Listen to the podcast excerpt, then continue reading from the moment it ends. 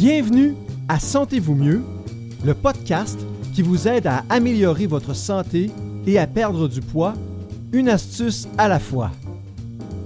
Chaque semaine, nous aborderons un sujet en lien avec la santé métabolique et la perte de poids et nous vous donnerons une astuce à essayer pour vous aider à atteindre vos objectifs. Vos hôtes sont Dr Evelyne Bourduas-Roy, médecin de famille certifié en médecine de l'obésité, et Sophie Roland, candidate à la maîtrise en nutrition humaine fondamentale et appliquée. Bonjour tout le monde! Bonjour! Dans l'épisode d'aujourd'hui, nous parlerons de comment perdre du poids.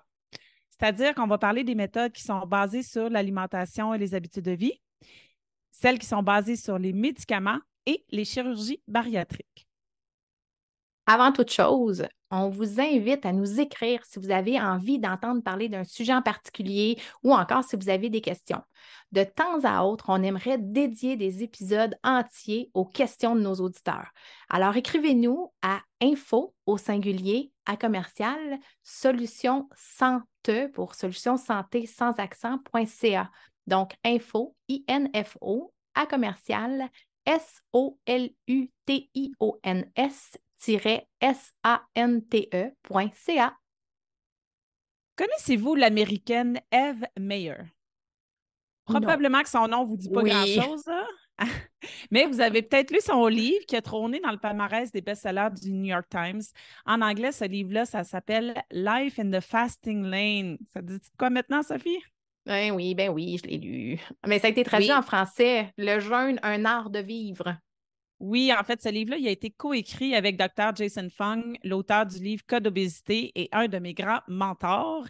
Euh, c'est un néphrologue de Toronto, là, pour ceux qui ne le connaissent pas, qui, euh, qui est, ben, un, auteur célèbre maintenant, mais qui a écrit euh, aussi Code diabète et le Code cancer.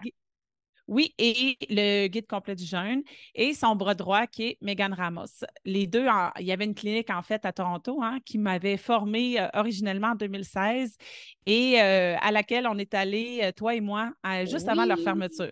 Oui, malheureusement, elle est maintenant fermée, cette clinique-là. Donc, Eve Meyer, elle a une histoire personnelle vraiment particulière. Et euh, dans son livre, bon, elle raconte sa vie et nous a donné bien sûr la permission de, parler de son cas. Mais euh, ce qu'elle raconte dans sa vie, dans son livre, en fait, c'est que toute sa vie, elle, elle a lutté contre le surpoids et la dépression. Ça, c'est l'histoire de sa vie. Elle dit qu'elle a atteint même un poids de à peu près 300 livres ou 136 kilos. Elle a essayé tous les régimes, toutes les méthodes qu'elle a pu trouver, hein, un peu comme ce que tu nous racontais euh, l'autre jour, Sophie. Puis euh, rien ne marchait à long terme. Elle, finit, long terme. elle finissait toujours par reprendre son poids à son grand désespoir. un jour, elle s'est dit au grand mot, les grands moyens, puis je suis rendue là, j'ai plus d'autres options. Je vais me, mettre sur la liste d'attente pour une chirurgie bariatrique. aux États-Unis, euh, c'est pas le système de santé n'est pas tout à fait comme euh, celui du Québec, donc les attentes sont peut-être un peu euh, moins longues. Donc, elle a eu sa, chirurgie. Malheureusement pour elle, cette euh, chirurgie-là n'a pas fonctionné et elle explique les raisons de ça dans son livre. Et avec le temps, bon, suite à la chirurgie, ses problèmes sont devenus pires. Donc, elle a décidé d'avoir une deuxième chirurgie bariatrique. Bien, figure-toi donc que ça aussi, ça s'est soldé par un échec. Wow.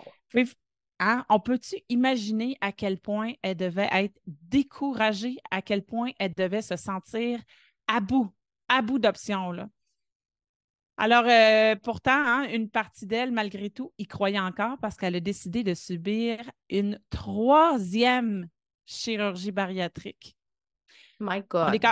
Oui, hein, on est quand même loin de la norme, il faut le dire. Mais au final, ça n'a pas plus marché. Mais la méthode qui a marché puis qui lui a permis de perdre du poids et de maintenir sa perte de poids dans le temps, avec les années, dans le fond, année après année, ben, ça a été le jeûne, le jeûne intermittent. Ça l'a tellement fâché que, ben, dans son cas, elle, la, solution était si simple. Ben, c'est ça qui l'a motivé à écrire son livre avec euh, Jason Fung et Megan Ramos. Ben, je tiens à préciser par contre que euh, la chirurgie bariatrique, ça ne se solde pas en échec pour tout le monde, mais pour un certain pourcentage de personnes, oui. Et donc, pour d'autres, ben, c'est une solution. Puis on va d'ailleurs en parler un peu plus tard dans cet épisode. Aujourd'hui, on va parler des principales options thérapeutiques pour atteindre un poids santé et le maintenir. Il y en existe d'autres, puis ils ne sont pas nécessairement incluses dans les, lignes directrices, les protocoles cliniques américains, canadiens, européens sur la perte de poids, mais ce sont des approches basées sur la science, la physiologie humaine, la psychologie aussi, et ça fait, il y a une grande partie de ça qui est teintée par notre ultra vaste expérience clinique à Evelyne et moi. Premièrement, on va parler des méthodes qui sont basées sur l'alimentation et les habitudes de vie. Donc, dans les habitudes de vie, euh, si vous écoutez les trois épisodes, il y en a un qui est diffusé, mais il y en a deux autres à venir, sur les principaux facteurs qui influencent la perte de poids. Euh, donc, euh, par exemple, le cortisol, euh, le sommeil, la gestion du stress, ou ben, tous ces facteurs-là, ils ont euh, un impact sur notre capacité à perdre du poids. Et donc, si on travaille ces facteurs-là, ça, ça, revient à dire qu'on travaille, qu'on améliore ses habitudes de vie. Donc, notre approche peut être basée sur l'amélioration des facteurs et des habitudes de vie qui ont un impact sur notre poids. Ça, c'est une des approches possibles.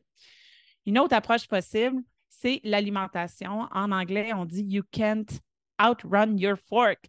tu ne peux pas courir plus vite que ta fourchette dans le sens de si l'alimentation n'est pas adéquate au départ, s'il y en a trop en termes de quantité, s'il y en a trop en termes de fréquence ou si c'est une alimentation qui ne convient pas à notre métabolisme, même si tout le reste est parfait, même si on s'entraîne régulièrement, on fait de la méditation, on dort bien, etc., si l'alimentation qu'on a ne convient pas à notre corps, il est possible qu'on n'ait pas les résultats escomptés. Donc, on considère souvent que l'alimentation, c'est la base absolue.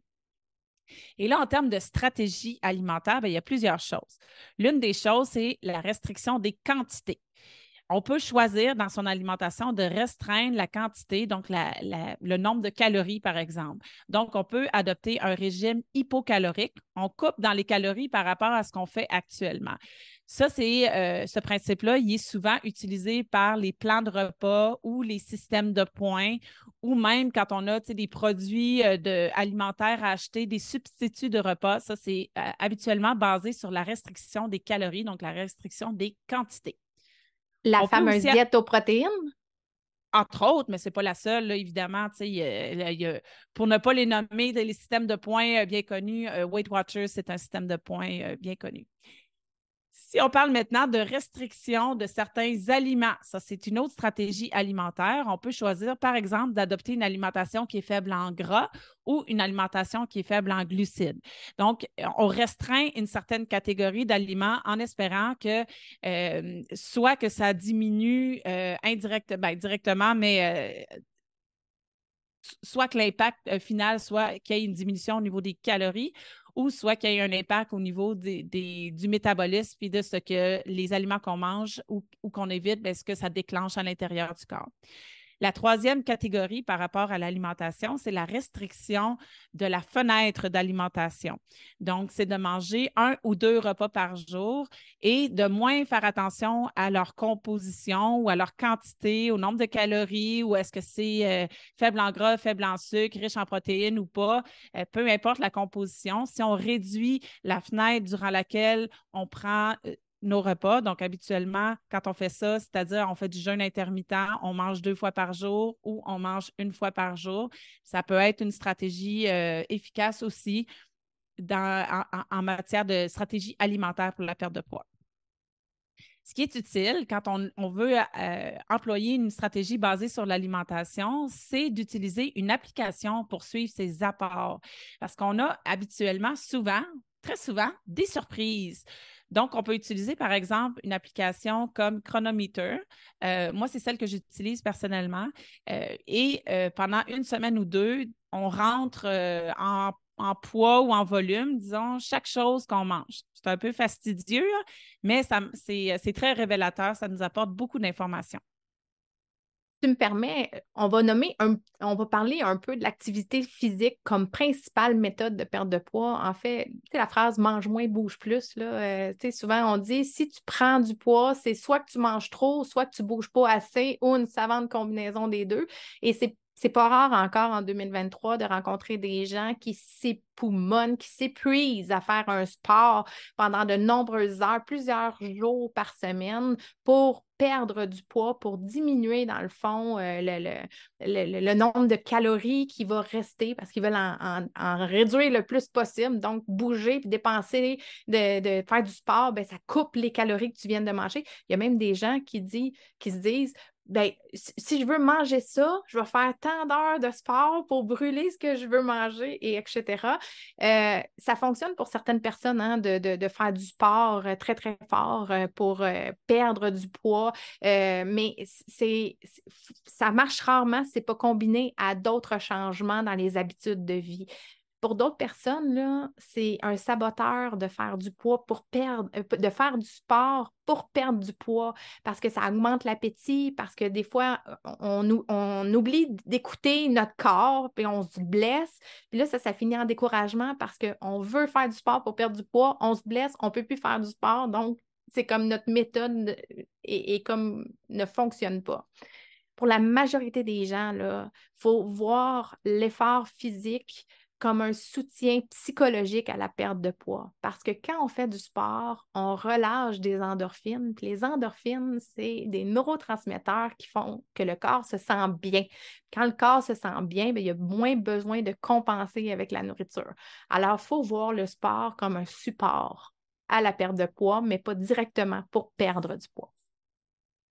Oui, puis là, bémol à apporter important, le sport, l'activité physique, c'est ultra important pour un paquet de choses. C'est ultra important pour la santé en général et le bien-être. Là, on parle de, l'efficacité du sport comme seule méthode pour la perte de poids. Comme si on ne fait du sport que pour perdre du poids, chez la majorité des gens, ça ne fera pas la job. Ça peut même être contre-productif si notre mentalité, c'est je fais du sport que pour perdre du poids. Mais il faut faire du sport pour toutes sortes d'autres raisons. Le sport, l'activité physique, c'est très important pour la santé et le bien-être. Abordons les méthodes chirurgicales. Bon, des, chirurgies visant la perte de poids, il y en a plus, euh, au moins une vingtaine de différentes. Elles ne sont pas toutes faites euh, au Québec ou en Europe francophone, mais les plus communes, ça demeure encore, à ma connaissance, l'anneau gastrique, la sleeve et le bypass. Grosso modo, ces chirurgies-là, elles visent à restreindre, euh, euh, restreindre, dans le fond, la quantité d'aliments qu'on est capable d'ingérer ou à restreindre et diminuer l'absorption en même temps. Donc, si on, enlève une partie du tube digestif qui est dédié à absorber des calories et des nutriments, ça diminue l'absorption de ce qu'on mange. On mange, euh, on pourrait euh, théoriquement manger la même quantité, mais on ne le fait pas parce qu'il y a une restriction en plus qui est appliquée sur le, volume total, disons, de l'estomac. Donc, le volume total de l'estomac diminue. Donc, il y a une restriction, mais aussi il y a une diminution de ce qui est absorbé par le tube digestif. Et donc, ça fait en sorte qu'on on ingère moins de calories. Mais ça veut dire que le corps récupère moins de calories, il passe tout droit. Voilà. Euh, il existe aussi des dispositifs comme le Aspire Assist, en fait, euh, Aspire Assist, si on veut en français. Euh, c'est ce dispositif-là, en fait, c'est c'est un, petit trou qu'on fait au niveau de l'estomac, puis on rentre un petit tube, là, à partir de la peau, on fait un trou, on rentre un petit tube dans l'estomac qui reste là, qui est comme euh, sécurisé en place. Et à l'extérieur euh, de, la peau, dans le fond, au bout euh, du tube qui est à l'extérieur du corps, il y a une petite poche qui est attachée là, qu'on garde sous ses vêtements, là, discrètement. Ça n'a pas besoin d'être visible par les autres. Et quand on mange, il y a à peu près un tiers des aliments qu'on consomme qui vont euh, aboutir dans la poche. Et là, quand la poche est pleine, ben, on peut aller à la toilette, par exemple, et euh, vider la poche alimentaire dans la toilette. Donc, ça, réduit la quantité de la quantité de calories, la quantité de nutriments, ça réduit l'apport total qui va rester à l'intérieur du corps. Euh, ces dispositifs-là peuvent être installés dans les cliniques privées au Québec, entre autres. Il y a d'autres techniques chirurgicales qui sont réversibles aussi, comme par exemple euh, des, euh, des, ballons ou des ballons de liquide, d'eau euh, qu'on on insère dans l'estomac puis qui occupent du volume. Et donc, ça donne une, ça aide les gens à atteindre une sensation de satiété avec moins d'aliments. Il y a aussi d'autres techniques du genre mettre un, espèce de plastique dans l'intérieur de l'intestin comme un, espèce de euh, un, espèce de oui, comme un recouvrement en fait, en fait du petit intestin. Ça, ça empêche aussi l'absorption d'une certaine quantité là, de, calories. Euh, il y a plusieurs chirurgies euh, bariatriques qui sont couvertes par la RAMQ au Québec, mais il faut dire qu'il y a une longue liste d'attente. Hein. Laquelle des chirurgies ou des autres techniques chirurgicales qui est la plus indiquée dans votre cas, si c'est la solution vers laquelle vous penchez?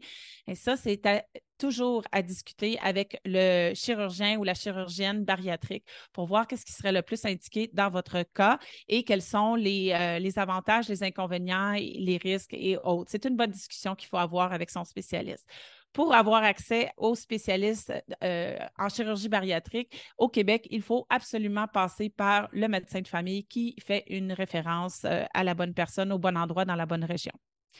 Important de rappeler par contre que quand on a eu une chirurgie bariatrique ou si on considère une chirurgie bariatrique, ben ça va amener, ça risque fort d'amener des carences importantes à vie et qu'il faut y veiller. Donc, quand on le sait, qu'on est au courant, ben on peut euh, s'en occuper.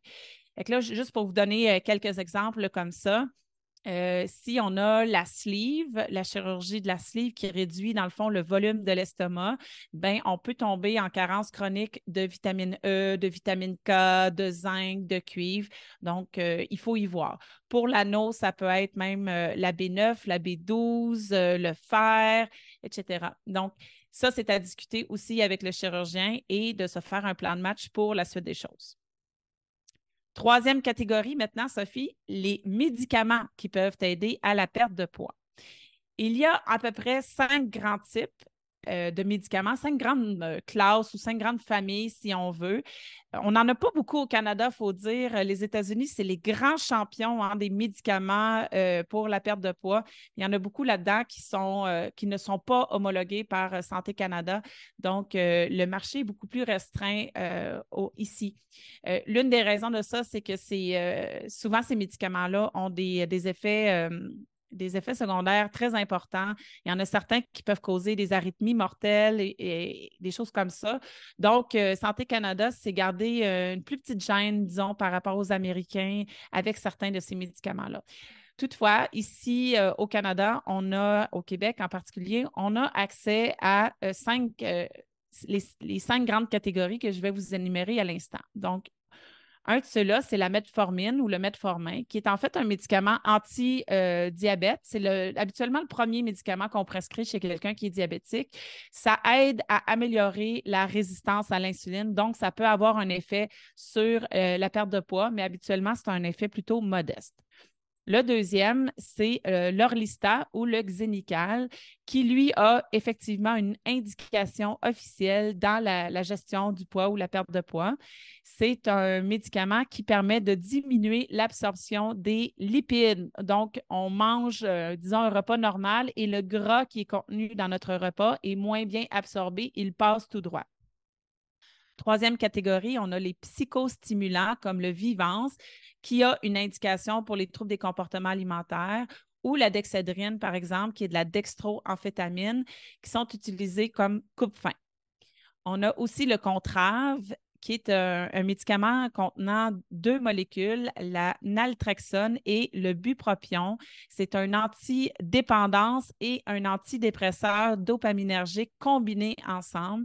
Et le Contrave a une indication officielle au Canada pour la perte de poids.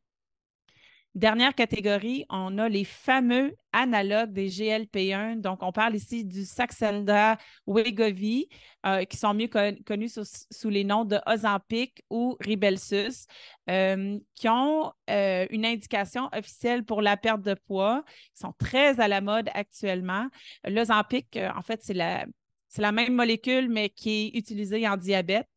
euh, que le Wegovy. Donc, ils ont une indication officielle. C'est des médicaments qu'on s'injecte en sous-cutané et qui sont très à la mode. On entend parler. Écoute, je pense qu'il ne s'écoule pas une semaine sans qu'on entende parler dans les médias sociaux ou qu'un patient me pose la question à savoir euh, si c'est utile ou pas. Euh, pas couvert actuellement par la RAMQ pour les gens qui l'utilisent pour la perte de poids. Dans la catégorie des médicaments qui peuvent aider à la perte de poids, on doit inclure les hormones, euh, par exemple la testostérone, parce que chez l'homme, la testostérone est un facteur important. Euh, quelqu'un qui est en situation de surpoids ou d'obésité, un homme qui est en situation de surpoids ou d'obésité, peut avoir une testostérone qui est basse. D'ailleurs, c'est une des recommandations de vérifier le taux de testostérone chez les hommes qui sont en situation d'obésité. Et si elle est basse, ben, ça contribue à rendre la perte de poids plus difficile et ça, ça contribue, dans le fond, à augmenter la masse grasse. Donc, la, la testostérone, c'est un gros joueur chez l'homme pour avoir, maintenir, avoir et maintenir un poids santé et une masse musculaire euh, santé. Chez la femme aussi, la femme en périménopause, ménopause, la périménopause et la ménopause sont associées à une augmentation de la résistance à l'insuline. C'est physiologique, dans le fond. Et ça, bien, effectivement, que ça peut contribuer à un gain de poids. Et c'est fréquent en clinique qu'on voit que les femmes qui sont en périménopause, ménopause, prennent du poids, alors qu'elles n'ont rien changé dans leurs habitudes de vie et ce poids se trouve habituellement au niveau de l'abdomen. Ça, c'est la signature de la résistance à l'insuline. Donc, euh, peut-être si les hormones, l'hormonothérapie est indiquée, que ce soit chez l'homme ou chez la femme, ça peut peut-être aider à freiner la prise de poids ou à renverser la prise de poids, tout dépendant. Maintenant, la quatrième euh, méthode, c'est celle qui est basée sur le traitement des troubles alimentaires et des dépendances alimentaires. Les troubles alimentaires et les dépendances alimentaires, c'est deux entités différentes. Les troubles alimentaires, bien connus, les dépendances alimentaires, un peu moins. Euh, encore pas tout à fait un diagnostic officiel, mais ça s'en vient. Il y a plusieurs euh, groupes qui y travaillent sur euh, la planète pour que ça devienne vraiment une entité connue et reconnue et diagnosticable avec des critères précis. Mais bon, pour l'instant, on n'est pas encore là. Donc, chez la personne chez qui c'est ça le problème, c'est un trouble alimentaire ou c'est vraiment une dépendance, eh bien, c'est important de travailler ça et non de travailler avec, par exemple, un, un, régime hypocalorique ou une chirurgie bariatrique parce qu'on sait que ça va récidiver. Donc, c'est important de travailler, de traiter l'aspect psychologique et ça, ça, prend, ça, nécessite absolument une démarche avec un professionnel. L'important ici, c'est vraiment la visée à long terme. Ce n'est pas un sprint atteindre un poids santé et le maintenir, hein, parce que tout le monde est capable, je dis tout le monde est capable, mais euh, si vous nous écoutez, vous êtes peut-être dans ma situation où vous avez essayé une multitude de régimes hypocaloriques à répétition, perte de poids, reprise de poids, le yo-yo et tout ça, et que vous cherchez enfin une méthode qui va vous permettre d'atteindre votre poids santé et surtout de le maintenir. Et, donc, vous comprenez par ça que c'est important de voir ce processus-là comme un marathon de bonnes habitudes, pas juste de l'alimentation, pas juste du sport, mais de regarder les autres piliers de la santé métabolique et du poids santé et de ne pas en faire une course de privation à court terme. Et ça, là, c'est hyper important de changer sa mentalité face à la perte de poids. La perte de poids, c'est pas juste le chiffre sur la balance, c'est un changement dans la composition corporelle, c'est l'énergie qui augmente, c'est le goût d'en faire plus. Et ça, on peut mesurer ça par d'autres facteurs que celui de la balance la vitesse de perte de poids, là, c'est extrêmement hétérogène. Ça veut dire que c'est très, très, très individuel. Il y a des gens qui perdent rapidement, il y a des gens qui perdent lentement, il y a des gens qui perdent par coup. C'est-à-dire que pendant quatre semaines, ils ne perdent pas, puis là, pouf, un matin, ils se réveillent, puis ils ont cinq livres de moins. Euh, il n'y a pas deux pertes de poids qui se ressemblent. Donc, les facteurs qui influencent le poids santé sont différents. C'est très individuel. Ça, veut dire qu'il faut tenir compte aussi de notre niveau de stress, de notre inflammation chronique et de notre résistance à l'insuline. La vraie perte de poids qui fonctionne, c'est celle qui se maintient dans le temps par une accumulation de ces bonnes habitudes de vie. quand on vise le long terme, qu'on regarde le chemin, à, le, le, voyage plutôt que la destination, c'est-à-dire le temps que ça va durer, mais on perd du poids pour de bon, pour, pour, sans dire pour toujours, mais tant et aussi longtemps qu'on va maintenir ces bonnes habitudes-là. L'idéal, c'est toujours d'accompagner notre perte de poids avec la musculation parce que quand on va perdre la masse graisseuse, ça se peut que ça fasse de la place sous la peau, puis là, qu'on ait moins de voir une petite peau pendante. Mais si à la place, on remplace le volume qu'occupait la masse graisseuse par un beau muscle défini, bien, ça va nous donner une meilleure apparence, on va avoir un meilleur maintien de notre corps, puis ça va augmenter notre métabolisme de base. Et ça va aussi par conséquent, quand on a des muscles forts qui tirent sur les os, ça va indiquer au corps que c'est important d'entretenir la masse osseuse. Quand on est en forme, quand on est en santé, on a un meilleur sommeil, une meilleure gestion du stress. Vous voyez maintenant que c'est multifactoriel qu'on ne peut pas juste viser un poids santé en parlant d'un seul facteur. Il faut le voir dans son ensemble. Dernier point super important, et ça, ça vient directement de notre expérience clinique à Evelyne et moi. Il ne faut pas vivre à 10 livres du bonheur. On peut avoir un poids santé et imaginer qu'on voudrait peser 10 livres de moins. Puis là, on se dit, ah, si je perdais 10 livres de plus, là, me semble que je serais bien. Mais si votre corps a perdu du poids, que vous êtes dans un poids santé, que vous aimez votre apparence, que vous vous sentez bien, que vous avez une bonne énergie, que vous dormez bien, que vous faites une bonne gestion de votre stress, que, que vous vous sentez 10 ans plus jeune, ça se peut que votre balance elle décide de ne pas descendre 10 livres plus bas parce que votre corps, c'est à ce poids-là qu'il se sent bien. Des fois, ça dure un certain temps, puis après ça, ça repart, mais des fois, ça reste là. Vivez pas à 10 livres du bonheur, vous allez manquer le vrai bonheur.